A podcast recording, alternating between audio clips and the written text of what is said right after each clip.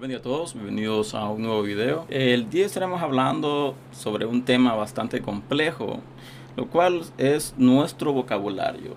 Eh, voy a tratar de ser eh, específico en todo lo que quiero desarrollar en este video.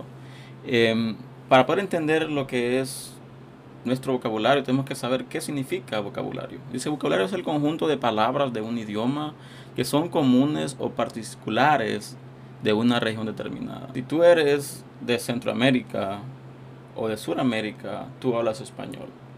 Pero cada país tiene su propio vocabulario, tiene su propio lenguaje, tiene sus propias expresiones.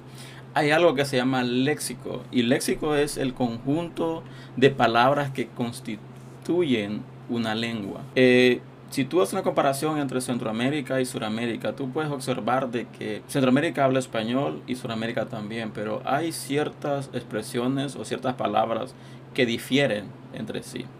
Si tú comparas México y Colombia y tú tratas de tomar cada expresión de cada país y llevarlas, eh, tú puedes observar de que puede ser de que esa expresión en, en otro país no signifique nada, pero puede ser de que esa expresión signifique algo diferente a lo que significa en el país anterior. Eh, también otra modo que se llama jerga. Jerga es un lenguaje especial creado por un grupo de personas el cual solo ese grupo de personas conoce y es utilizado con fines de comunicación sin que otras personas sepan de qué se está hablando. Jerga, lenguaje especial creado por un grupo de personas. Si tomamos lo que son los jóvenes de hoy en día, ellos tienen su propio lenguaje, ellos usan sus propias palabras, sus propias expresiones que ellos entienden entre sí, pero si estas palabras son llevadas a un grupo de adultos, hay ciertas cosas que el adulto no va a entender. ¿Por qué? Porque son propias de los jóvenes, son propias utilizadas en la jerga que el, joven utiliza. Hay algo que se llama también soez. Soez dice es un, adjetivo que se emplea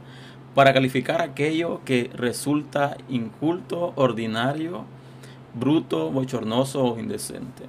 Eh, cada país posee sus propias palabras, su propio vocabulario, pero al igual cada país o región posee sus propias palabras o sus propias expresiones. Hay expresiones de que en un país no significa nada malo, pero esa misma expresión en otro país significa algo totalmente diferente a lo que significa en ese país. Eh, en mi caso, yo soy de Honduras, hay una gran variedad de expresiones, hay una gran variedad de palabras o eh, que utilizan. Pero la pregunta que me quiero enfocar es la siguiente, ¿puede un cristiano usar palabras oeces o no las puede usar? Deja tu respuesta en los comentarios y las estaré leyendo. Y la pregunta es bastante objetiva. ¿Puede o no puede un cristiano hablar palabras o Eh, muchas veces nosotros nos enfocamos en que las expresiones son propias de nuestro país. Y como le dije al principio, soy de Honduras. Hay ciertas expresiones propias de Honduras, pero yo sé que son palabras soeces. Y por consiguiente, yo sé muy bien de que esas palabras no las debo utilizar. ¿Por qué? Porque son inapropiadas por una persona cristiana. Son inapropiadas por un hijo de Dios. Y no quiero decir de que me sienta santo o me sienta superior a eso. No. Pero la palabra dice en 2 de Corintios capítulo 5 versículo 17, de modo que si alguno está en Cristo, nueva criatura es.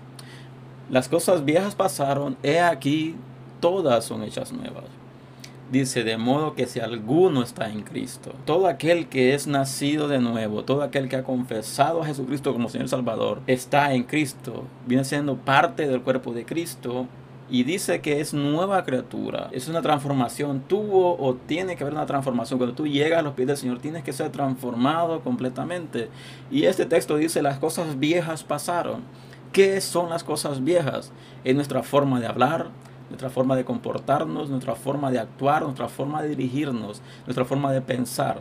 Todo eso tiene que haber cambiado y tiene que haber sido transformado en cosas nuevas, nuestro vocabulario diferente, nuestro pensamiento diferente, nuestra forma de comportarnos diferente.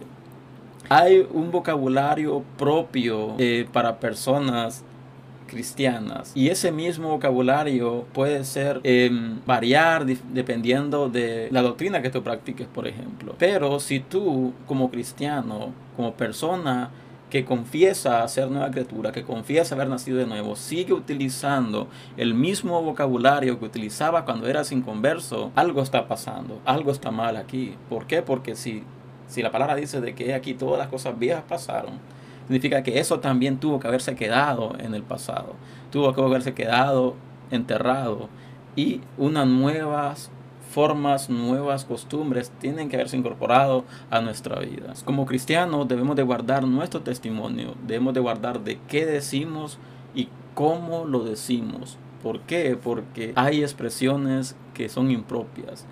Y hay palabras soeces que tú como hijo de Dios no puedes decir. ¿Por qué? Porque son impropias de un hijo de Dios. Así que les invito a, compartir este video, les invito a suscribirse a mi canal si, si están interesados en, en interactuar en lo que es la pregunta que hice, si un cristiano puede o no puede hablar palabras soeces. ¿Puede un cristiano decir malas palabras o no las puede decir? Así que deja tu comentario, lo estaré leyendo y estaremos interactuando. Y les espero este fin de semana con un video nuevo y que Dios les bendiga.